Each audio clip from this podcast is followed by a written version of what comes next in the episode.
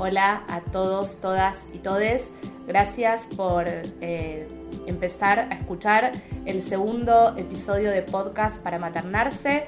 Hoy vamos a estar hablando de qué es llegar en forma al verano. Vamos a utilizar esa pregunta como disparador para ver un poco qué es lo que va surgiendo y lo que va abriendo. Afuera es un domingo radiante de sol eh, pero a pesar de eso, les contaba a las personas con las que hoy voy a estar conversando que me sentía muy contenta eh, de estar trabajando porque la propuesta me motiva y me parece que ese termómetro interno nunca hay que perderlo para, bueno, para seguir viendo qué es lo que nos gusta y lo que nos convoca.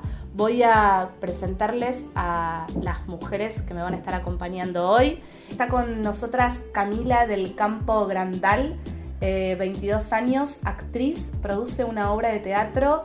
Ella misma se define como militante de su mancha de vino Oporto que tiene en su cachete izquierdo y milita también en la agrupación San Lorenzo Feminista. Cami, ¿querés decir tu Instagram? Sí, eh, arroba cami.del.campo. Está con nosotras Flor Giolo de arroba psicomunda, psicóloga y también asesora en educación. Marisol Toledo, eh, psicóloga feminista. Su Instagram es arroba Toledo. ¿Está bien así? Perfecto. Buenísimo. Y Yani Mandarino, psicóloga y docente de nivel inicial. Y su cuenta de Instagram es arroba psi.lic Janina Mandarino. Hola, ¿cómo les va? Hola, chicas. Hola, ¿cómo va? Hola, Lu. Un gusto estar. Gracias, gracias a ustedes por coparse. Bueno, más allá de lo que empiece a surgir a partir de, esta pregunta disparadora de qué es llegar en forma al verano, obviamente una pregunta irónica, ¿no? Una pregunta en tono de burla eh, que tiene como, bueno, como base un poco esta tortura que venimos escuchando siempre que se acerca agosto, septiembre y que nos venimos repitiendo entre mujeres y que nos vienen repitiendo hasta el cansancio de no llego en forma al verano, hay que llegar en forma al verano y que va desde la depilación hasta el heladito que me restrinjo de comer, hasta la pollerita que me tengo que poner o que tengo que dejar de usar. Eh, entonces, nada, empezar como con este disparador a ver lo que va saliendo. Y sí, me parecía como un poco interesante, la, invitada estrella no lo vamos a negar que es Camila, eh, y que todas nosotras nos ubicábamos muy como hijas de los 90, con todo lo que eso implica, ¿no? Una década donde hubo, bueno, un... Eh, un, tormento enorme para las mujeres, donde se terminó, creo, ahí de imponer el modelo de belleza hegemónico, súper eh, elitista, ¿no? Donde quedabas por afuera, quedábamos por afuera la mayoría, y me parecía como súper interesante que, bueno, Camila no es hija de los 90 y que viene a poner un poco de, para mí, de luz y de esperanza sobre lo que puede ser, eh, nada, nuevos mandatos y, cómo se empiezan a ubicar eh, nuevas generaciones, ¿no? ¿Qué piensan? El otro día me topé con una publicidad de los 90, precisamente, eh, de la revista de Rebelde Way, que yo ni recordaba que existía, ¿no? Y precisamente decía esto de cómo gustarle a los varones y venía eh, con una bombachita de regalo, obviamente talle único, ¿no? Eh, y que era, eh, porque en esa época se usaba la bombachita y el pantalón un poquito más bajo. Wow. Para, para llamar la atención del otro, ¿no? O sea, traía, la revista traía todo lo que vos necesitabas para esto, para atraer la mirada del otro. Eh, y nosotras crecimos con eso, ¿no? Yo celebro mucho todo lo que, lo que se está armando ahora en torno a esto, que si bien creo que tenemos mucho camino por delante, eh, y las nuevas generaciones sobre todo, ¿no? Eh, pero, pero celebro mucho porque veo eso y digo, y en ese momento no nos hacía ruido eso. No, no, no nos hacía ruido, lo único que nos causaba era sufrimiento, ¿no? Por eso me encantó eh, la palabra, cuando yo usé eh, que vos, Camila, militabas la mancha de vino Oporto. Eh, usé una palabra que vos misma utilizás cuando te presentás, ¿no? Y si hay una palabra que realmente me parece contundente, potente y hermosa, es la palabra militancia, por todo lo que implica. Y la militancia tiene que ver básicamente con un compromiso enorme hacia algo, ¿no? Entonces, eh, ¿querés contarnos un poco eh, cómo se arma esto de militar eh, tu, tu, mancha de nacimiento? Y hay una cosita que yo quiero contar que me pareció espectacular, lo vi en un video tuyo de Instagram, donde Camila dice que ella en un momento se hace como una pregunta muy básica, pero me parece muy ordenadora también, que ella dice, bueno, ¿qué hubiese pasado si yo veía eh, conduciendo un programa de televisión o protagonizando una novela o una película, alguien que también tuviese, por ejemplo, una mancha de vino o. Bueno, lo que hubiese pasado seguramente es lo que nos pasaría a todos, que es que algo se descomprime, algo deja de angustiarnos tanto porque enseguida uno puede identificarse. Ahora, si solo va a haber lugar para bellezas hegemónicas, para cuerpos de 90, 60, 90, eh, me parece que los que quedamos por fuera somos un montón. Pero cuando te escuché decir eso dije, bueno, esto es alucinante. ¿Querés contarnos un poquito, Cami?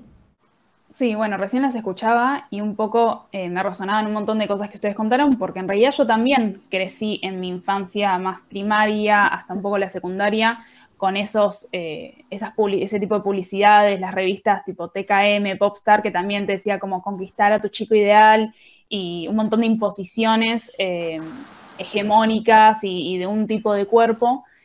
Pero a mí me agarró en la, en la secundaria el momento de quiebre donde se vino la tercera ola del feminismo y de repente nos sacudió como a todos eh, y se mantuvo entonces, a, partir de todos estos años.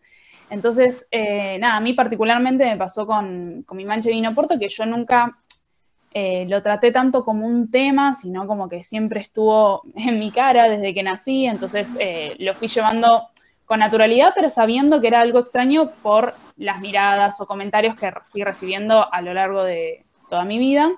Eh, pero el año pasado en pandemia, a partir de un, un, comentario de un compañero en una clase y sumado a distintas cosas, me empecé como a replantear como qué onda mi relación con mi mancha, qué onda mi relación con todas mis inseguridades. Empecé a investigar, hablé con mi, me comuniqué con mi dermatóloga, le empecé a preguntar qué era mi mancha, porque yo siempre dije, ah, es un angioma, una mancha de nacimiento, y quería saber técnicamente cómo qué era, por qué lo tenía. Eh, y ahí me encontré con un mundo de cosas, me encontré en las redes sociales, que esto también, nosotras somos, eh, nosotros somos una generación en la cual tenemos la herramienta de la tecnología que nos conecta de acá con alguien de Rusia, de China, de Colombia y de Bolivia. Como digo, em, la globalización hizo también que me conectara con un montón de personas que tienen mi misma mancha de distintos países y lo que era una locura para mí, que pese a las distintas culturas que hay en cada país, em, todos habíamos vivido casi las mismas cosas, los mismos comentarios, el mismo bullying o las mismas miradas. Y a mí eso me ayudó un montón a procesar un montón de cosas y entonces el año pasado decidí hacer un video explicando qué era mi mancha y poniendo en cuestión esto de que en realidad lo que yo siento que milito se puede llevar a un montón de campos, desde eh, les gordes, eh, la comunidad negra, como hay un montón de cosas que se puede llevar al mismo debate, que es como que hubiera pasado si veíamos esa representación en los medios eh, de comunicación, cómo hubiéramos crecido.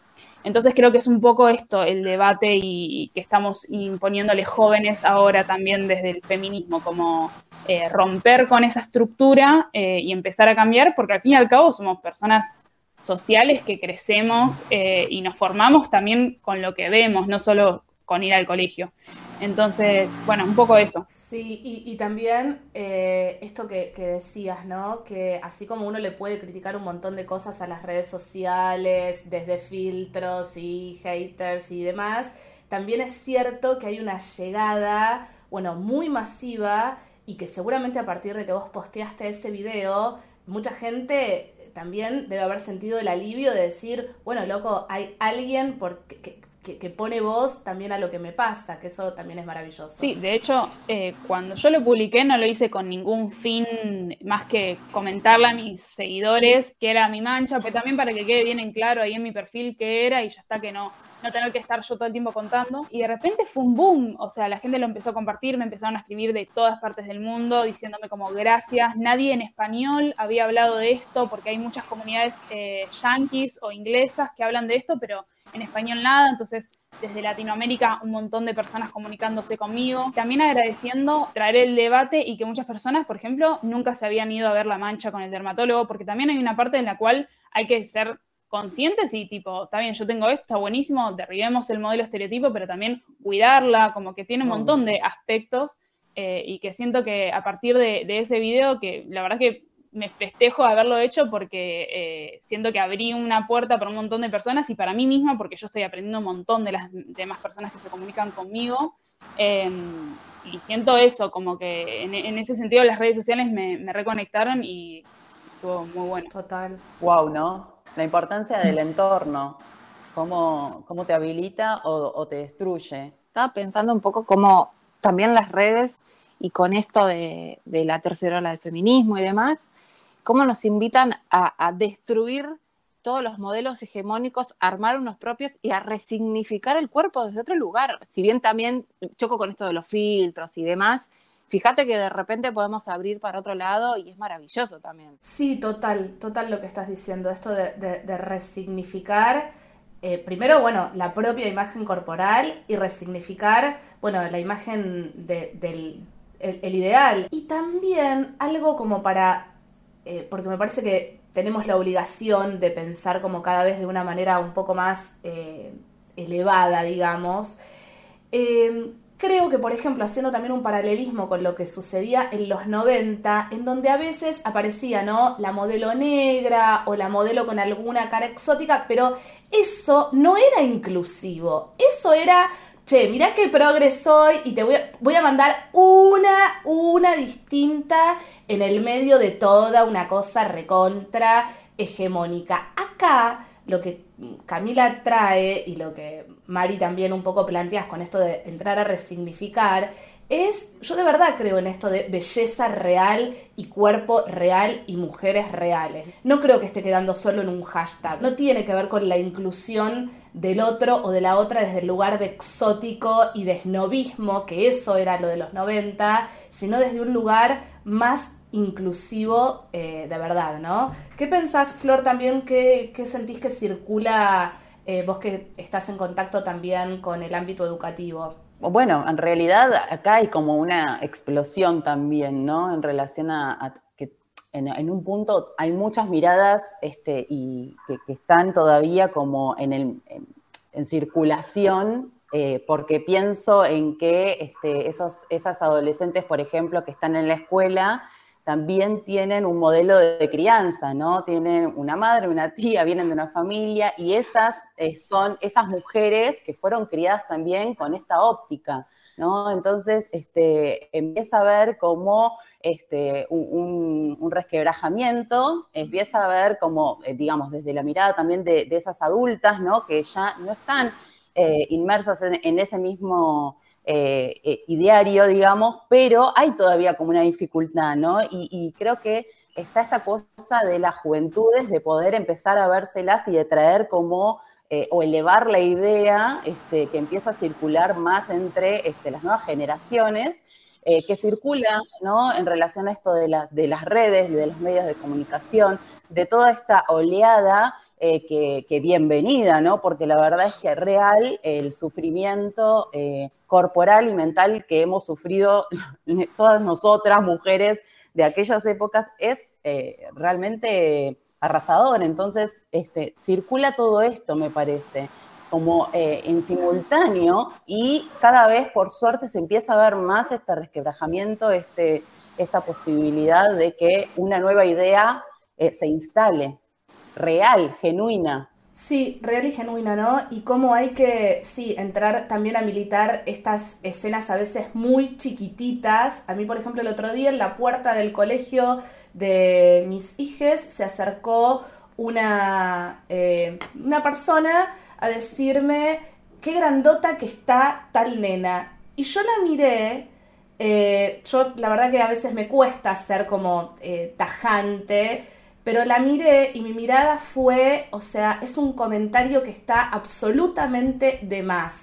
Eh, y este, esta palabra grandota también es una palabra espantosa que se usaba como para, de forma camuflada, decir qué gorda o qué disruptiva, ¿no? Entonces, este, le terminé diciendo, ¿no? Que de los cuerpos ajenos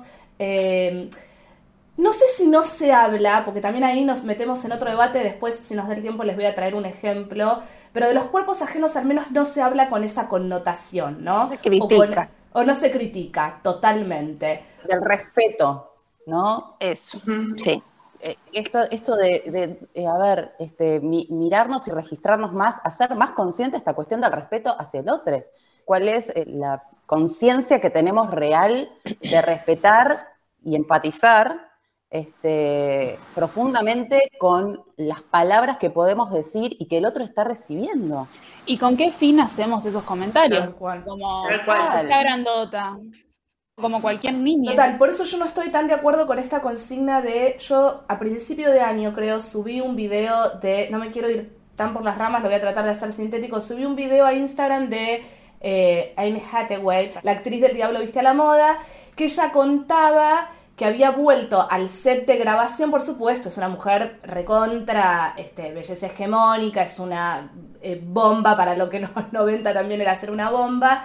Pero la cuestión es que ella contaba que había llegado a un set de filmación y que sus compañeras, todas actrices también muy reconocidas, eh, ella había mm, tenido a su bebé recientemente, la la habían- ella se había sentido muy bien recibida porque todas le decían, mamita, estás hermosa, mirá la, la cola que tenés, estás divina. Y yo lo subí realmente como, me pareció bien. Y muchas me criticaron como, de los cuerpos no se habla, ni para bien ni para mal. Bueno, eh, me parece como un tema recontra polémico, recontra border, y yo sentía como un poco lo que recién dijo Camila, bueno, si vas a hablar, ¿en qué tono vas a hablar? ¿Bajo qué mirada vas a hablar? Porque a mí me parece que decirle, a, si esa mamá se hubiese acercado y me hubiese dicho, qué linda que está fulanita, o cómo crecen, qué hermosos, para mí ese era un comentario amoroso, digamos, ¿no?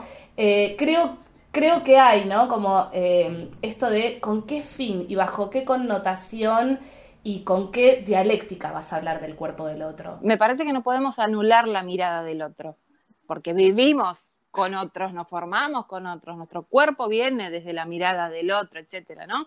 Y la necesitamos también la mirada la del otro. Eso lo podemos decir nosotras como psicólogas. La necesitamos porque nos constituye. Entonces el tema es esto que dice Flor, ¿no? Del respeto por el otro. Y me parece que acá lo que está de trasfondo es la rivalidad. Porque también Exacto. pensaba, Sí. si estos mandatos de llegar al verano y de los cuerpos hegemónicos los tienen los hombres. Y podrán tener algo, pero él se les perdona cualquier cosa. Mira, voy a contar un ejemplo eh, hace muy poquito, pero es un ejemplo como muy que creo que nos vamos a identificar lamentablemente la mayoría. Eh, una, una chica de 20 años aproximadamente, eh, que no está conforme con su imagen corporal, me comentaba que le contaba a una amiga de ella, que ella la consideraba muy hegemónica y muy hermosa, le contaba lo mal que se veía y que no quería ir a una pileta porque se veía gorda. Y ella, ¿qué es lo que estaba esperando? Muy blanqueado aparte, ¿no? Eh, me decía que esperaba que su amiga le diga, boluda, estás hermosa, que no te importe nada. Y su amiga no solo no le dijo eso, sino que le dijo, sí, yo también, la verdad que estoy re gorda. Eh, siendo que, nada, que a los ojos de, de esta persona, la, la- la otra era impecable. Y ahí entra también lo que vos decís, ¿no? Esta, esta rivalidad de la que tanto a veces nos cuesta corrernos. Yo pensaba también en esto de que estamos muy acostumbrados a elogiar el cuerpo. Y me pasa Sí. mucho con, con niñes, ¿no? O sea, se le dice, qué lindo, qué lindo pelo, ay, qué linda la ropa que te pusiste. Y también creo que tiene que ver un poco con esto, con que no podemos salirnos de la mirada del cuerpo y ver a la persona en sí, ¿no? También, digo, si tenemos que elogiar una niña, ¿qué le decimos? ¿No? ¿Qué nos gusta esa niña? ¿Qué podemos decirle, más allá del pelo, del cuerpo, de si está grande, si está alta, si es algo que circula mucho entre los chicos y las chicas, ¿no? El tema del elogio que hace el adulto y que tiene que ver siempre con el cuerpo. Y me parece que el problema no está en opinar del cuerpo cuando, cuando se lo hace con buena intención, sino que sea solo eso también. Claro. creo que hay como muchos debates también, porque por un lado se puede debatir quiénes hablan sobre nuestros cuerpos. Una cosa es que mi mamá me diga que estoy linda y otra cosa es que me diga un señor en la calle que yo... Y también creo que esto, eh, yo recomprendo este debate de como, bueno, también necesitamos la mirada del otro y también es re lindo que nos digan como, ah, estás re linda, em, pero yo a veces lo que me pregunto es, ¿cuándo me decís que estoy linda? ¿Cuándo adelgacé? Cuando me arreglé con los estereotipos de mujer, me pinté los labios, estoy más linda, por ejemplo, como que un poco yo a veces me, me genero esos debates, como que, ay, qué lindo que me digan que estoy linda, pero ¿por qué me estás diciendo que estoy mm. linda? ¿Y por qué cuando estoy de pijama, desarreglada, no sé qué, estoy más fea? Como esas cosas yo a veces me, mm. me pregunto y me debato conmigo misma y me deconstruyo. Como que creo que también estamos viviendo un proceso. Pensaba en lo que vos estabas diciendo recién, que uno puede haber a veces digamos, sonar como, o pensar que, bueno, pero qué enrosque, ¿para dónde vamos con todo esto entonces? No se dice, no se dice. Pero en realidad es que forma, forma parte del trabajo de esta famosa deconstrucción, una palabra que, que, todos conocemos, que se, use y demás, que no tiene que ver con, eh, con eliminar absolutamente todo, sino como recuestionarse, preguntarse, y, eh, interrogarse. Y bueno, eso requiere también de esa vuelta, ¿no? Que es como, bueno, eh, sí, no, me pregunto, me interrogo, hablo con los demás, abro la posibilidad de debatir sobre esto y después veo en qué posición ¿no? este, me, coloco, eh, qué, decisiones tomo al respecto y reconstruyo este, una nueva mirada también, una, nueva forma de pensar. Y entender también que nos vamos a equivocar, porque todos venimos con una construcción encima, que nos vamos a equivocar y yo un montón de veces a veces uso términos que no son los adecuados, también intento como preguntar, eh, qué sé yo, ahora está, por ejemplo, el debate de preguntar los pronombres, porque eh, ahora se asume de repente que soy mujer y de repente yo quiero que, no, soy no binaria y no lo sabes y está bien que no lo sepas, pero está bueno preguntarlo. Entonces, como me parece que está bueno tomarlo como que es un proceso largo, que no todo va a ser fácil en la vida, como digo, eh, yo también digo como, uy, qué difícil todo, de repente como, quiero inclusivo y cuando no me sale inclusivo me castigo, digo como, bueno, pará, o sea, también venís con, o sea, toda tu vida venís hablando en masculino como general y de repente querés cambiar. Bueno, es un proceso y creo que también es como parte de cada uno y también está bueno perdonarse cuando, nada, cuando fallás entre muchas comillas, digo, estamos deconstruyendo toda una historia, entonces hay un camino largo. Es, alucinante lo que decís, es, espectacular. pensaba esto de, eh, más que perdonarnos, este, entendernos un poco, ¿no? Sí. Comprender de dónde venimos, entender de, dónde, de, dónde surgen nuestros pensamientos, nuestras formas y hacia dónde queremos ir y siempre como, como tomando registro de esto, me parece. Sí, no por eso ofender al otro a propósito y después decir como, ah, perdón, sino como tipo intentar hacerlo, pero si no sale, no sale y bueno, está bien, qué sé yo. Es que es dinámico, ¿no? Es un proceso constante. No, no es algo, no es un título al que uno llega. O sea, y, mañana va a haber algo más para cambiar, me parece. Entonces... Yo tengo la sensación eh, de que, bueno, viste, como que no te podés terminar de relajar, pero en el buen sentido relajar, ¿no? Como que no podés terminar de relajarte porque enseguida, no, viene como, vienen como a desacomodarte, viste, como cuando te sentás en una en una fiesta, en una silla, pero que después te cambian de lugar y bueno, dale, ¿dónde y con qué gente y en qué mesa? Y es como todo el tiempo, pero bueno, por eso esta importancia de no ponernos en un lugar eh, punitivista, ¿no? De, de, de, donde todo tiene que ser condenable y cancelado, porque bueno, eso, si no, uno entra en una, en una lógica de castigo que me parece que termina siendo, bueno, recontra moralista e insoportable. Y sí valorar esta cuestión en donde uno, muchas veces, uno vuelve a su casa o nosotras terminamos eh, una sesión con, un paciente, con una paciente, y bueno, donde uno se interpela, pero, pero hasta, hasta el pelo, ¿no? Eh, es eso, me parece que la posibilidad de interpelarnos, de no quedarnos cómodas en un lugar y mm, nada, se van abriendo como hay un, un, montón de lugares, me parece. La verdad que hay, hay un montón de, de, aristas, eh, porque nada, pensaba obviamente en el tema de las dietas y de un montón de cosas, pero bueno, es inabarcable, seguramente por ahí podrán, podamos seguir conversando en otro momento. Y pensando también en esto de, bueno, las hijas de los 90, lo que contaba Camila también era interesante, como digo, bueno, ella no, no es hija de los 90-90, pero también contaba que eh, se crió leyendo un montón de, revistas, también, bueno, eh, con, con, una mamá que también seguramente mamó muchas de las cosas que nosotras estamos contando tal vez. Eh, y con esto de las nuevas generaciones y, y, de las preguntas que aparecen en nuestros hijos e hijas, no sé, a mí me pasó el otro día y realmente digo, no supe qué decir, no supe qué contestar. Yo estaba con Lola en la calle, había un señor eh, que venía caminando y Lola me dice, mamá, ese señor es muy, muy, muy grande. Y yo no supe qué decirle. Em, lo, cuento así porque me parece que también está bueno mostrarnos, obviamente, recontra castradas y realmente no supe qué decirle. Eh, ¿Qué piensan que, en esas situaciones o cómo hay que, proceder eh, o lo que, lo que se arma ahí? Y acá por ahí está bueno el nuevo cambio de paradigma, por llamarlo de alguna manera, y por ponerle un título de esto del cuerpo del otro no se critica. Lo que pasa que, bueno, con las criaturas por ahí es como algo que decir, tenés que explicar porque así porque sí, la anulo. Eh, lo que sucede es que los chicos ven esta diversidad corporal, porque somos diversos. A ver, y está bien que lo sea. Lo que sucede es que por detrás de esto de que la persona sea muy grande, nosotros tenemos un montón de, estereotipos, ¿no? Construidos, o sea, sí, prejuicios culturales, sociales que fuimos acumulando, que se nos vienen a la cabeza cuando dicen es grande. Pero el problema no es que ella diga que es grande. El problema son los prejuicios que tenemos en nuestra cabeza, ¿no? En relación a eso.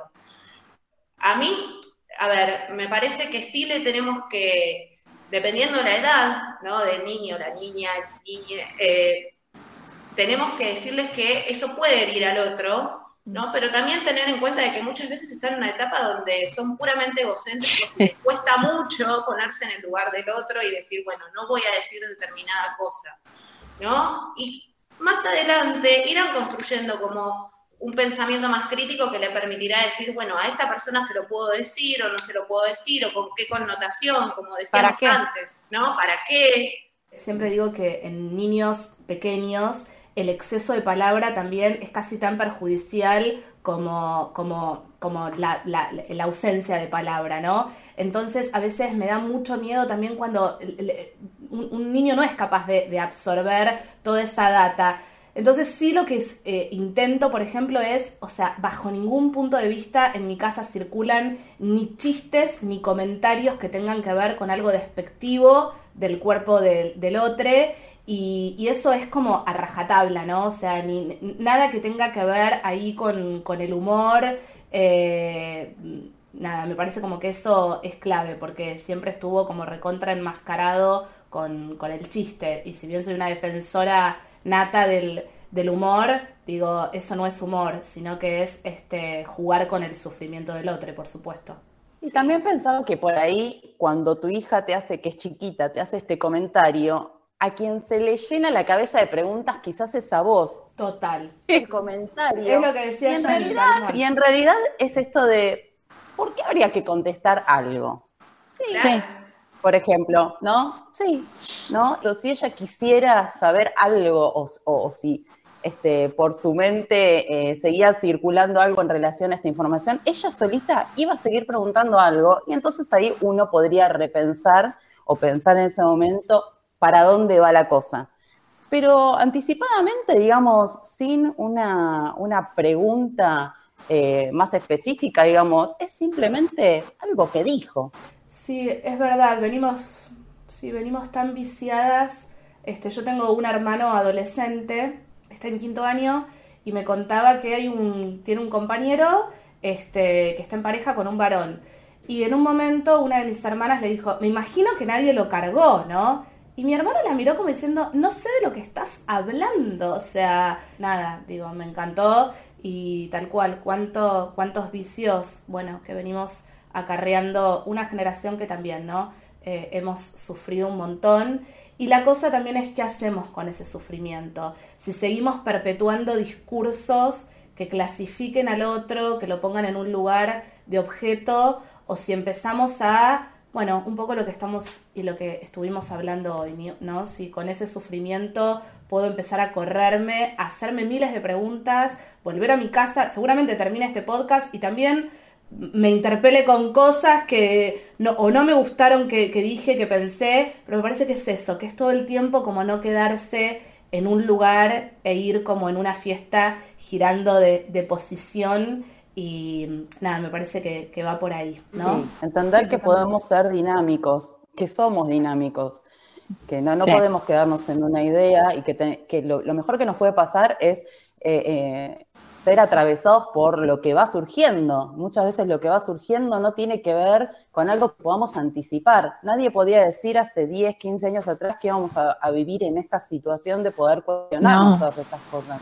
¿no? de interpelarnos, sí. de, de, de poner, poner palabra a todo esto se me viene la frase de Lacan, pero no se me viene la cita exacta, ¿no? De que el analista tiene que ayornarse a la actualidad, una cosa así. Sí, y, y, también entender como que está bueno salir de la zona de confort y que va a ser incómodo el proceso, pero que es necesario, como que también eh, recién en esto que debatíamos de, de, uy, nunca puedes estar como quieta por cómoda porque ya te saltan a decirte no, pero dijiste esto, así que, bueno, también es necesario que nos estemos marcando para que nos ayudemos a intentar cambiar. Yo si a mí no me hubieran eh, como todo el tiempo, che, esto no está bien, ah, es verdad que no está bien y me lo pregunto, me puedo equivocar, seguramente me equivoqué mil veces más, pero un día entendí y lo dejé hacer, como eh, me parece que salir de, este estado de confort también nos ayuda a progresar y falta un camino larguísimo, porque también eh, escuchaba eh, esta cuestión de llevar a una modelo negra a una modelo asiática, esto y lo otro, bueno, eso también a veces sigue pasando y, y es, sí. como también un bingo de la diversidad, entonces, bueno, claro. cumplo con el cupo de la diversidad y ya Tal está. Cual.